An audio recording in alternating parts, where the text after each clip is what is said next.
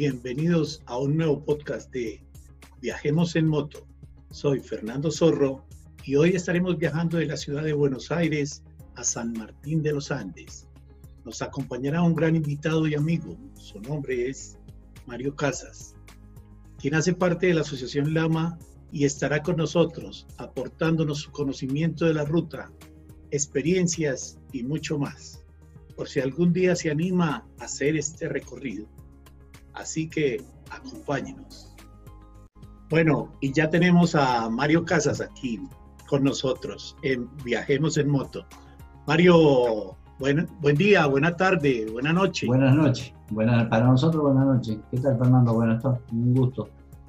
Qué bueno. Eh, hoy vamos a recorrer desde Buenos Aires hasta San Martín de los Andes, en la misma zona o en la misma región de Argentina. Eh, sé que por esos lugares de San Martín de los Andes eh, vamos a tener, de acuerdo a su explicación, muchos sitios muy bonitos en los que hiciste ese recorrido. Bueno, Mario, cuéntenos un poquito quién es usted, de dónde viene, a dónde va, qué hace en la vida. Buenas noches, eh, mi nombre es Mario Casas, presidente del capítulo de Lama Mendoza, secretario del Comité Sudamericano. Bueno, eh, mi viaje, ¿cómo comienza? Sí, dale. Yo empecé Hoy tengo 62 años. Yo empecé eh, con mi primera moto, una Cian Lambretta, cuando tenía 14 años. Eh, tengo muchos kilómetros, muchísimos kilómetros, pero el viaje que recuerdo siempre fue mi debut en la ruta, mi primer viaje. Mi papá me enseñó a andar en moto. Él fue motero toda la vida. Eh, la última vez que él montó una moto fue a los 82 años y a los 85 falleció. Tenía una Guzzi, una 750, y la primera vez que yo salí a la ruta fue, yo vivía en Buenos Aires, y salí, eh, fuimos hasta San Martín de los Andes. Ese fue eh, mi debut en la ruta. Bueno, ese, ese debut en la ruta y con su padre eh, da, más valor realmente a, contarle a la gente cómo fue, cómo preparó ese viaje, por qué lo hicieron. Hacía, bueno, él, él, viajaba, viajaba siempre, él viajaba a todos lados, él viajó a Ushuaia, a todos lados. Eh, y él siempre anheló que yo fuera el compañero de él, y él me preparó a mí con mucho tiempo, eh, él le, hacía mucho a la mecánica, este, su moto la armaba y la desarmaba él. Y, la, alegría de él, yo siempre iba atrás, eh, como, o sea, él me, en los viajes me llevaba a mí de acompañante, mi mamá se quedaba con mi mamá. Y, este, y él me decía, algún día vas a venir al lado mío. Y bueno, ese día se dio. Yo tenía una BCA, una Golden Flash en ese tiempo. Y, este, y partimos. Fue una experiencia hermosa. El, recuerdo más grande que tengo fue llegando, hay, un, hay una ruta que se llama la conquista del desierto, que no hay nada, nada, kilómetros y kilómetros y kilómetros, no hay nada. Y nosotros habíamos salido a las 7 y media de la mañana y a las 11 la moto se paró. Y se paró, no había una sombra, no había un árbol, no había nada. Ahí nomás sacó él tranquilo su cajita de herramientas y empezó a desarmar, a desarmar. Resultó ser que una porcelana de, la bujía se había roto y se había metido entre medio de una válvula. Así que los dos solos, en ese tiempo no había el tráfico, el tránsito que hay hoy, y los dos solos en el medio de la ruta, este, sentadito, desarmó toda la moto eh, todo el cabezal, sacó la porcelana, puso una bujía nueva, armó todo de nuevo, todo, y a la una del mediodía estábamos partiendo de vuelta. Eso me quedó toda la vida dejado. o sea, nunca se puede quedar uno en carretera, siempre va a haber como ese, eh, esa preparación eh, antes de, y pues su papá era un experto mecánico. Eh, sí, convengamos que, convengamos que antes, o sea, uno cuando salía de viaje era mucho más difícil, tenía que pensar qué se podía romper, qué es lo que había que llevar, no había tiendas de repuesto en todos lados, quedarse en el medio de la ruta y pedir un, repuesto a Buenos Aires, eso implicaba varios días. Este, así que había que ir, eh, más que llevar, eh, o sea, el equipaje, eh, más que llevar ropa, era, eran repuestos.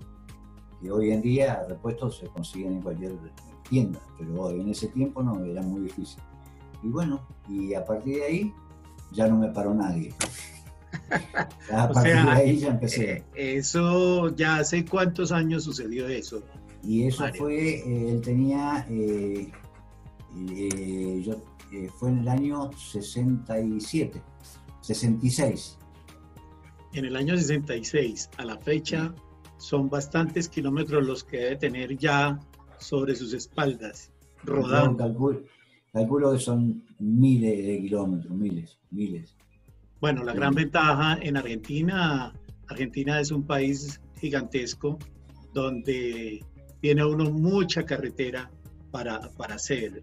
De hecho, hay muchos sitios bonitos, especiales y también eh, muchos destinos para los motociclistas que son íconos, como es el caso de Ushuaia, como es el caso de Buenos Aires, como es el caso de Foz de Iguazú, que también hace parte de, digamos, de esos recorridos que en algún momento los motociclistas lo vemos como un destino a, a donde queremos llegar.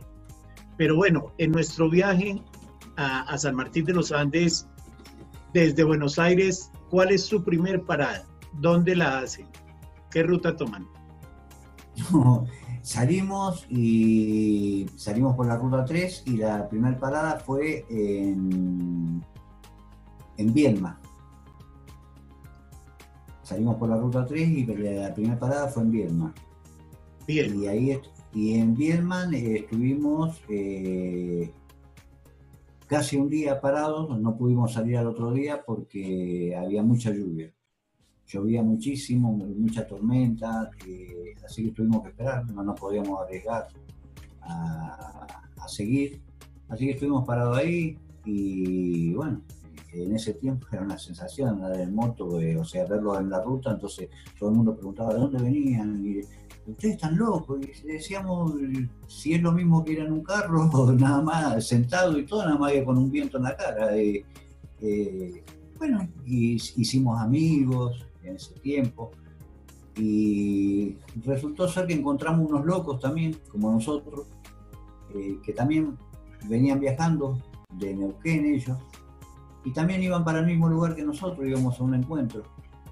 Así que se juntaron con nosotros y bueno, seguimos viaje y ya éramos cuatro.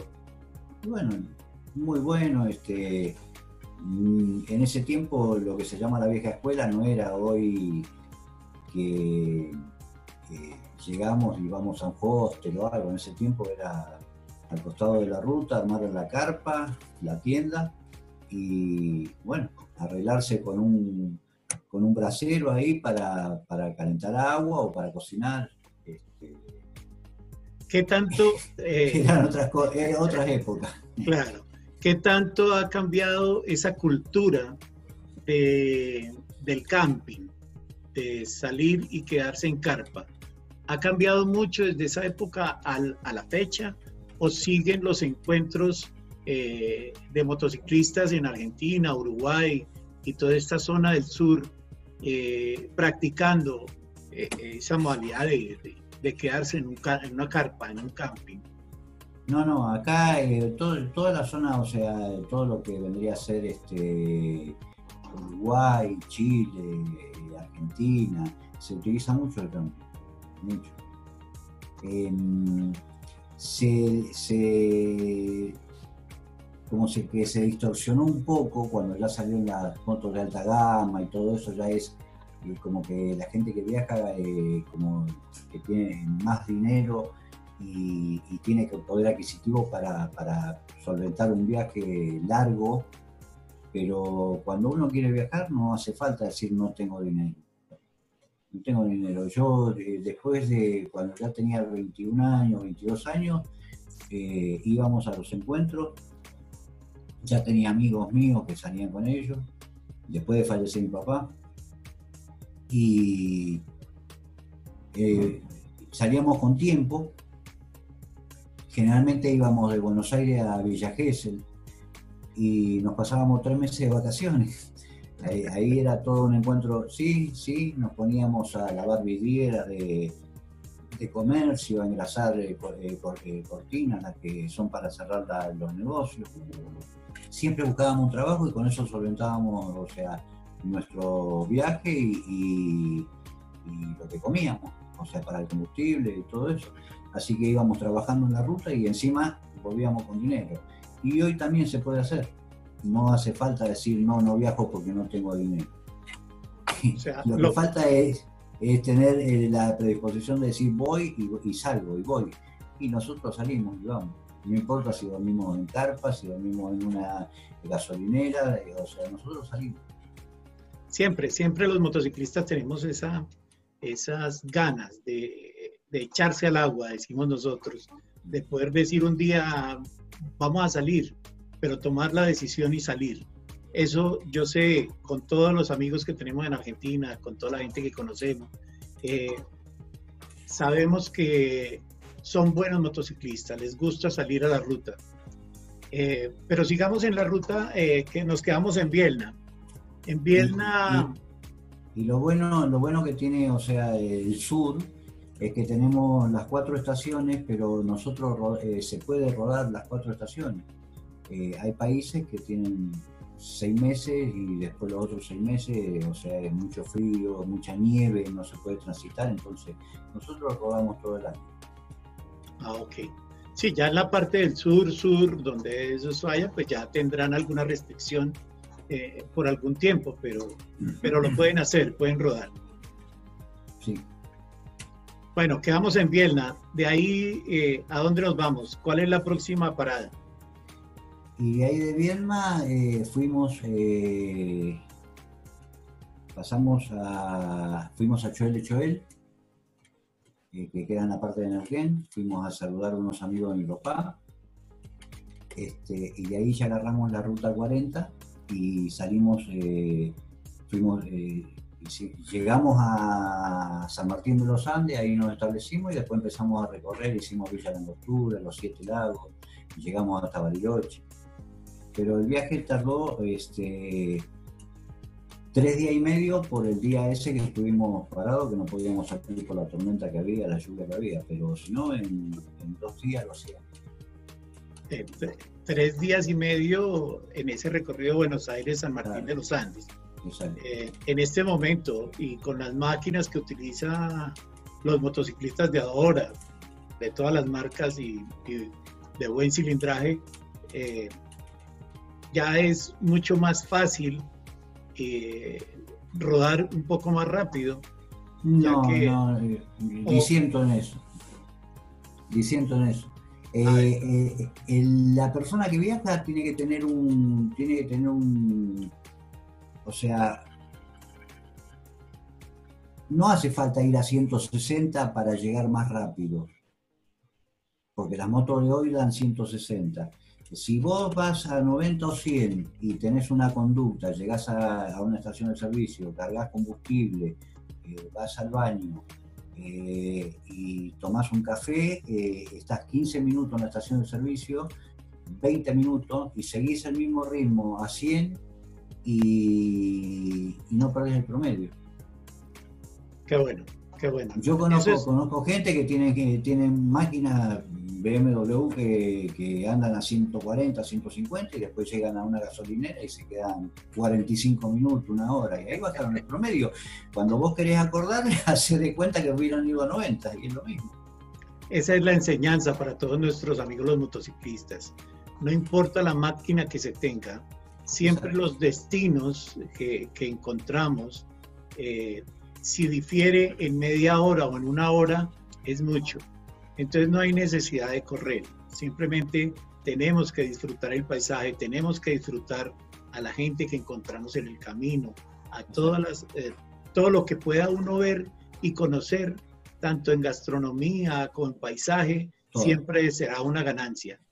Bueno, ¿y cómo son los, los eventos en Argentina?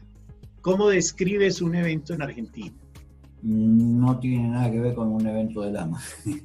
y acá los eventos son en los campings, como vos dijiste, que se juntan, hay bandas de rock, este, mucho Fernet. ¿Eh? Ah, Mucho Fernet. Demasiado. Pero este, los encuentros son. Eh, se, sigue, se sigue en la vieja escuela, o sea, eh, encontrar gente que hace años, o a lo mejor el año pasado, o hace años que no ves, y bueno, ya nos vamos programando el viaje, decimos, yo voy a ir a tal lado, uy, yo también, yo también, uy, qué bueno, nos vamos a encontrar, y, bueno, y ahí nos encontramos y es una alegría tremenda porque, o sea, hay gente que no es lo mismo estar eh, con WhatsApp o hablando por teléfono que, estar compartiendo con ellos ahí un asado, un fernet este, y charlas. Y en ese tiempo que uno no se ve, hay anécdotas para contar y hay veces que son las 4 las 5 de la mañana y estamos, seguimos ahí en un fogón, este, no importa el frío y seguimos conversando y cada uno cuenta su anécdota, tocamos guitarra, eh, eh, se pasa bien, es lindo.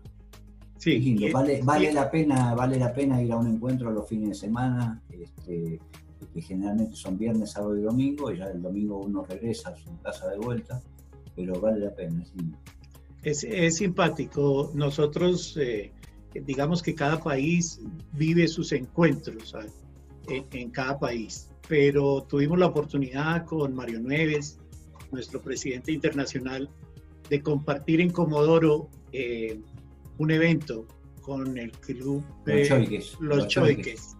Los Choiques. Grandes amigos son. Gente espectacular. Espectacular. Eh, la que, o todos esos dos o tres días que vivimos ahí con ellos, fue espectacular. De verdad que la gente es muy amable, muy querida. Y motociclista, llámese el que tiene una moto pequeña o grande, no importa siempre va a ser bienvenido, siempre va a ser el hermano y no importa tampoco del club que, en el que esté. Así que eh, es fabuloso vivir un encuentro de motos en, estos países del sur. Eh, hay algo importante y es eh, las rutas. las rutas en esa época eran de pavimento normal, Sí, o era duro. No, la, ruta 3 tenía, era, tenía un 80% de pavimento, un 20% de tierra.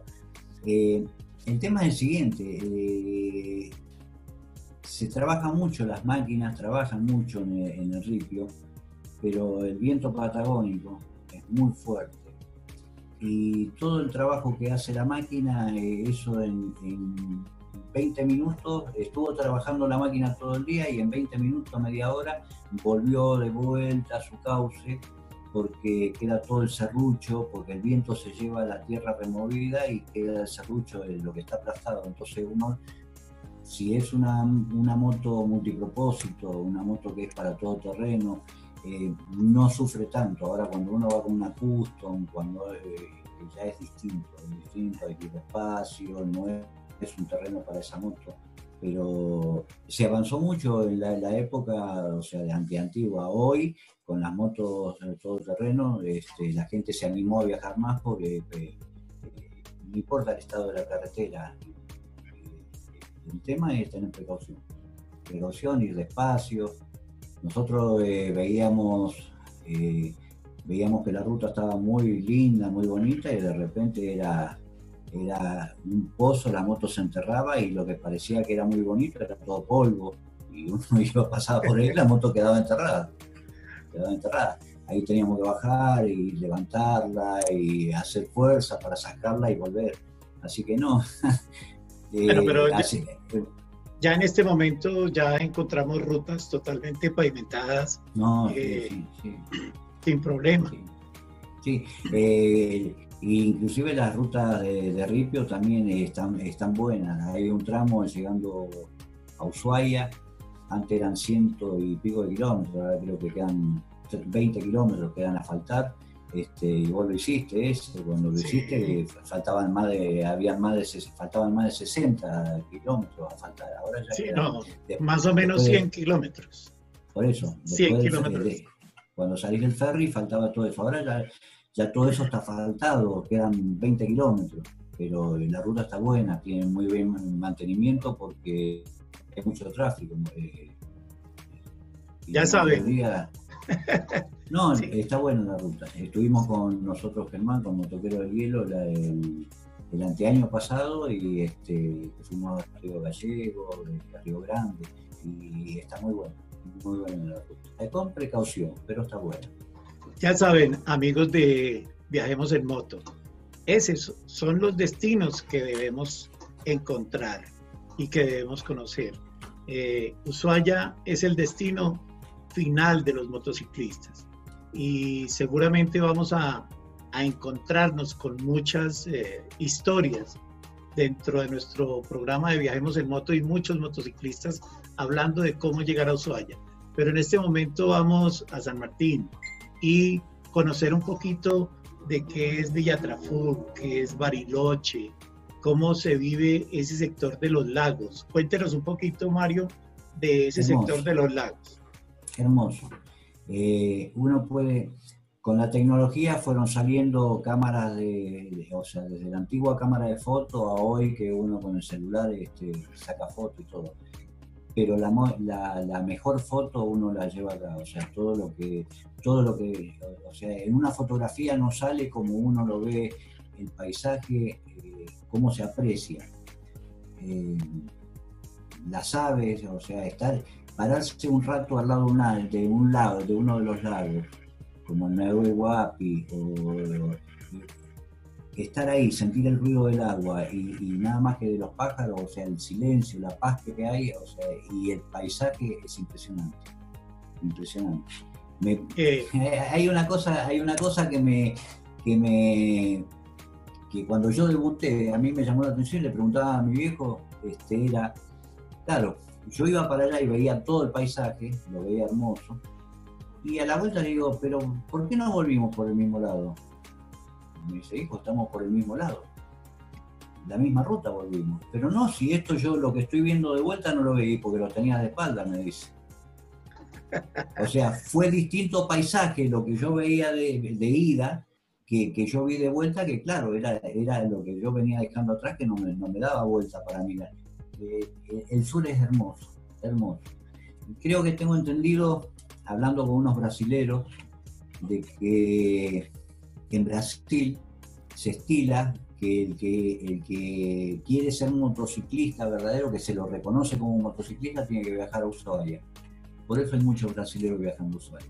Nosotros lo tenemos acá. Es duro llegar, son, eh, nosotros tenemos eh, casi 4.000 kilómetros de distancia pero el brasileño dice de que si no llega a Ushuaia no es motero. No, y seguramente muchos de los motociclistas también del norte eh, también pensamos lo mismo y lo tenemos como un destino eh, de los mitos que hay en los países.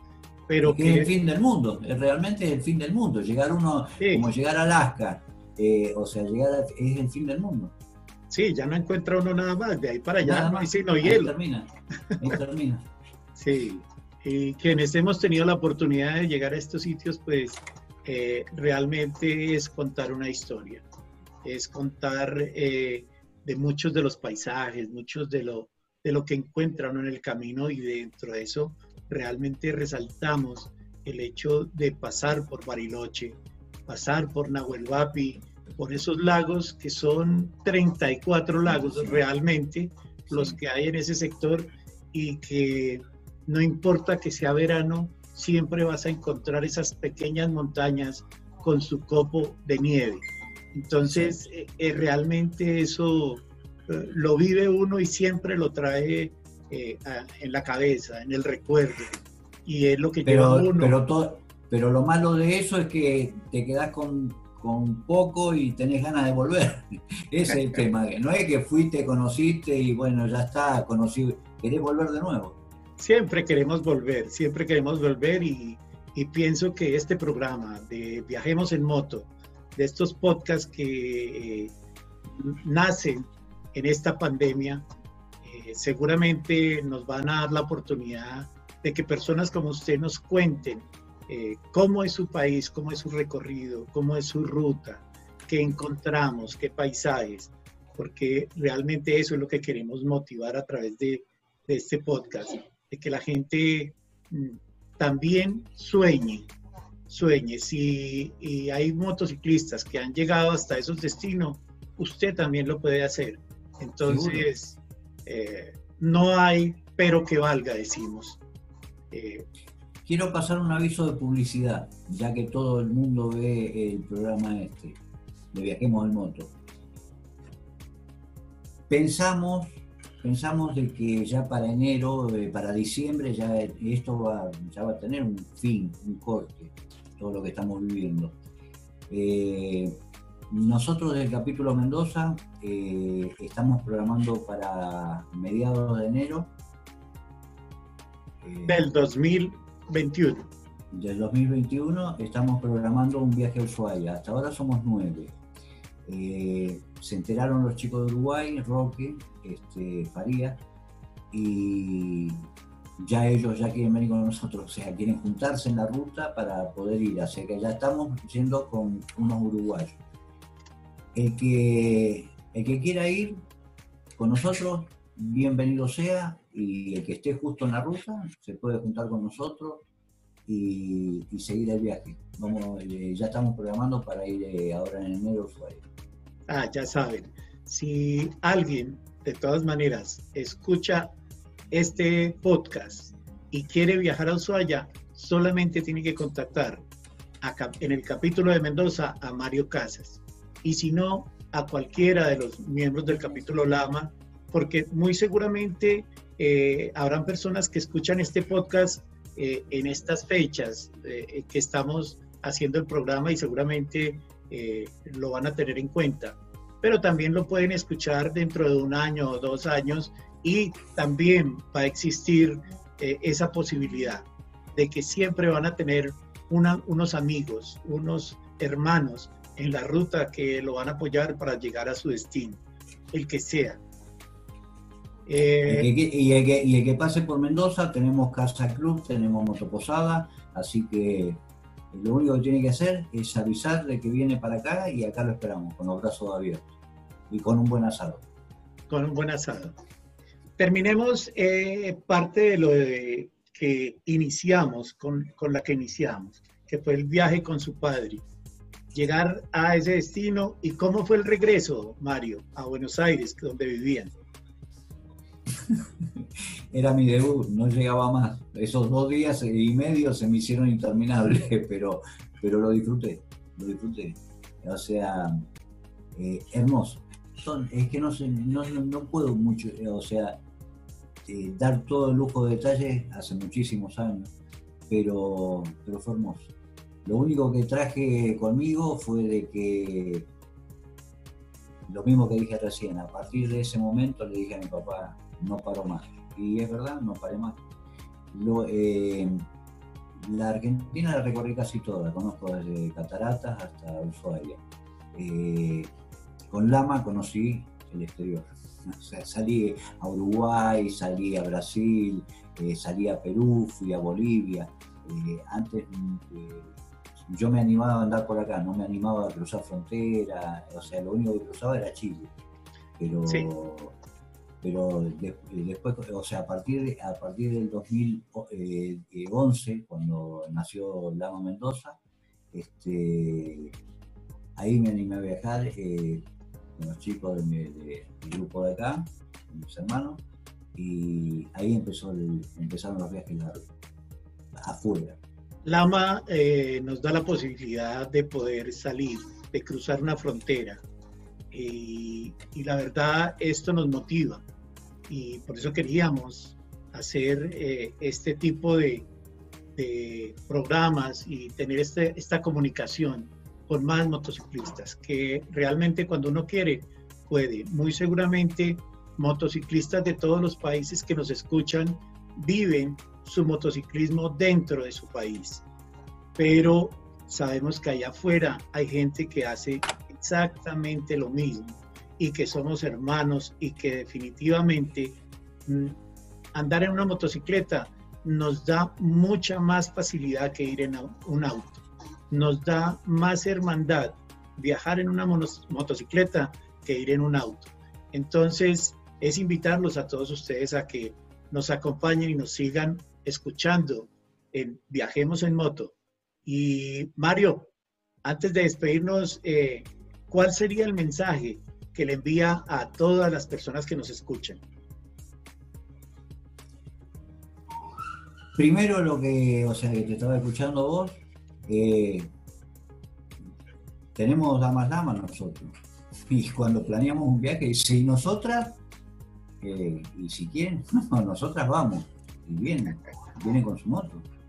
O sea que nunca viajamos todos hombres y todo. Y este, son las primeras que, que, ya empiezan a planear.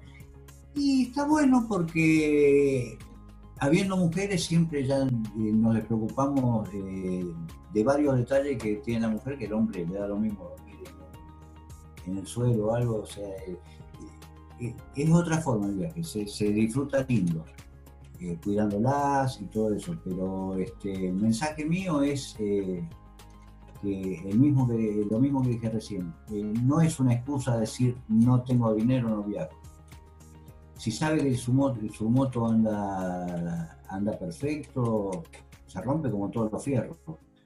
Lo que uno tiene que tener es decisión, decir voy y voy, nada más. Acá en Argentina ya es conocido en todo el mundo, en Colombia lo conocen muchísimo. Hay un chico, ya hago por América, ese chico, eh, cuando empezó a viajar, yo tuve la suerte de conocerlo, y cuando empezó a viajar, este, él salió de Córdoba con una motito 110, no sabía dónde iba, no sabía dónde iba. Él decía, yo voy a 60, 70, donde me agarra la noche, si me falta para llegar a un pueblo, me tiro ahí al costado de la ruta, armo mi carpa, dice, y al otro día sigo. Y así llegó a México, y no lo dejaron pasar a Estados Unidos porque él no tenía pensado entrar a Estados Unidos, no tenía visa. Y dijo, bueno, yo voy a seguir viajando. Y llegó a Ushuaia con una motito 110. Entonces no es una excusa de que una motito china o que... El tema es viajar y salir y viajar. El mensaje es de que no hay excusa. Al que le gusta la ruta y al que le gusta viajar y le gusta la moto, es lo mejor, es lo mejor que nos vamos a llevar de, esta vida. Qué bueno, Mario. Eh, muy seguramente en un programa, en un nuevo programa, vamos a tener a unas mujeres que nos van a contar su historia de vida en la Patagonia. Y cómo se vive, cómo se vive realmente eh, el motociclista, el motociclismo en el sur del, de, Argentina, en Río Gallegos. Y allá tenemos muchas damas que son tremendas pilotos y vamos a tenerlas, vamos a tenerlas aquí contándonos sus grandes historias porque tengo la fortuna de haber rodado con ellas y mejor los dejo para que nos escuchen en un futuro programa directamente con ellas, que ellas sean las que nos cuenten. Mujeres muy valientes, ojo que hay que andar en el sur, ¿eh? hay que manejar en el sur y las mujeres del sur manejan. Son tremendas pilotos. Si pasan la prueba si pasan la prueba de manejar en el sur, ya no hay ruta para, o sea, no hay nada que, no tienen nada que, aprender. Cualquier ruta es para ellos. Bueno, gracias Mario, muy amable y a todos ustedes. Muchas gracias por escucharnos y bienvenidos siempre a Viajemos en Moto. Recuerden que nos pueden encontrar en Facebook, eh, Instagram y en todas las eh, plataformas de podcast eh, también nos pueden escuchar. Así que ahí nos vemos. Muchas gracias y hasta pronto.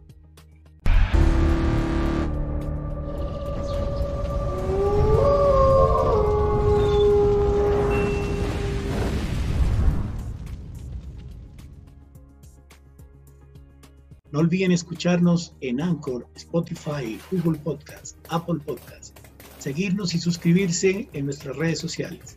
YouTube y Facebook como Viajemos en Moto. y en Instagram como viajemosenmoto.oficial. Hasta la próxima.